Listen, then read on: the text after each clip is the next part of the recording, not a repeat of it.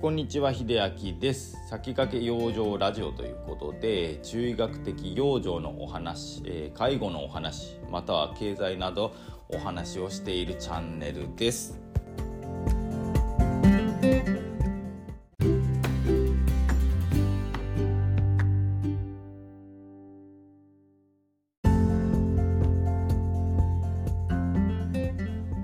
本題なんですけれども今日のお話なんですけれどもあのメキシコの方がねあの日本に来て改めて思った祖国に対しての思いっていうのをあのテレビでお話しされてテレビだったっけな？インスタだっけな？あインスタですね。インスタのストーリーで流れてきたのかな？それをちょっと見てね思ったことをねお伝えしたいかなと思います。まあ結論で言うとやっぱりメキシコからねその男性の方が来られてまあ1年過ごしたと日本で。1年か1年半過ごしてみてやっぱりねあの祖国の味が恋しくなってそのメキシコのレストランとか行って当たり前にあの自分がメキシコに行った時に食べていたものっていうのを食べてああやっぱメキシコっていいなってやっぱりね祖国の良さを感じたそうなんですね。であのそれをねやっぱり考え考えてみるとあのその場所を離れてみないと実際その良さとかね、物の良さだったりその環境の良さだったりっていうのがねなかなか気づけないっていうのがね往々にしてあるんじゃないかなと思います。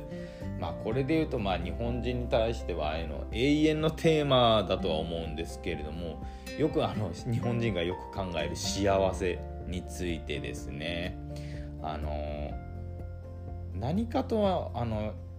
まあ、海外の方でもそうですけれどもやっぱり日本人は海外に比べて比較意識っていうのがものすごく強いみたいなんですよね。まあ、ことわざにでもある通りなんですけれどもあの隣の芝生は青く見えるっていうねまあ、ここにあの国民性というのがもう何百年も前から現れているんじゃないでしょうか他人を羨んでみたり別の環境を羨んでみたりもちろんその環境が悪かったりするのはあるかもしれないんですけれどもあの幸せ自体がねやっぱりうやむやになってしまうとかぼやけてしまう時ってもうわりかし比較ばっかりしてるんですよね。で他人の良さばっかりそういう時ばっかり見つけてじゃあその他人の良さまあ例えばその人がお金を持っていたとしましょう。800万ぐらいの年収があったとしましょう。でその800万円にじゃあ自分が近づくような仕事に就きました。でその人のまあその人のまあ何でしょう言ってしまえば環境に近づいたわけですよねまあお金の面での環境は。で近づいた時にじゃあその憧れを抱いていたその800万の年収を持ってる人と同じような幸せが得られるかっていうともうこれはっきり言って個人次第だし多分その人はね幸せを得られないと思うんですね。でここで具体的に今挙げた800万っていうのは結局その幸せとかねあのそういうものの価値観800万を超えてしまうとやっぱりそれ以上稼いでもその幸せに対しての度合いって変わらないっていう研究結果まあこういう結果が出てるんですよ。まあお金に関してはそうなんですけれども今自分が幸せじゃないとかやたら不幸だとかね口々に言っておられる方ってもちろん X とか SNS とかそうなんですけど結構いるんですよ。で不幸自慢っていう方がやっぱりいらっしゃって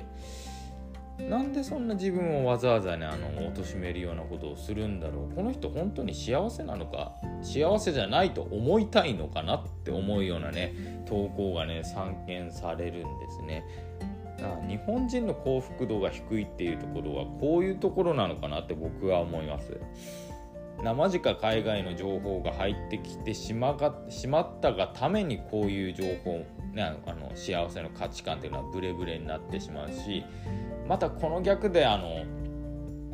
自分がその同じ環境から出ないまんま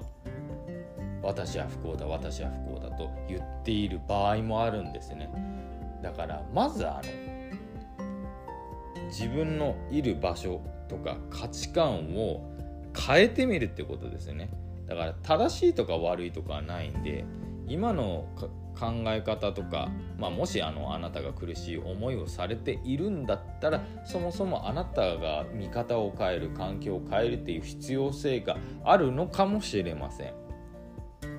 もちろんその変えたことでじゃあ確実に幸せになれるんですかって言えば僕はあのはっきり言って保証はできません。保証はできないんですけれどもそこから自分で変化点を生み出していく動いていくっていうことをいつまでたってもしないといつまでたってもあの自分のその状況というものは全く変わってきません。っていうことはあの強く言いたかったんですね。ちょっとあの最初のメキシコ人男性の話から飛躍したように思われるかもしれませんが今ある当たり前に感じているものっていうのも一回あのなくなってしまうとあれが幸せだったんだなって思えるタイミングもあるしじゃあその幸せの価値観って皆さんちゃんとあの基準としてしっかり持ってますか？他人と比べてませんか？っていうね。今日はその幸せについていろんな角度からちょっとねお話ししてみました。ということで最後まで聞いていただいてありがとうございました。それではまた。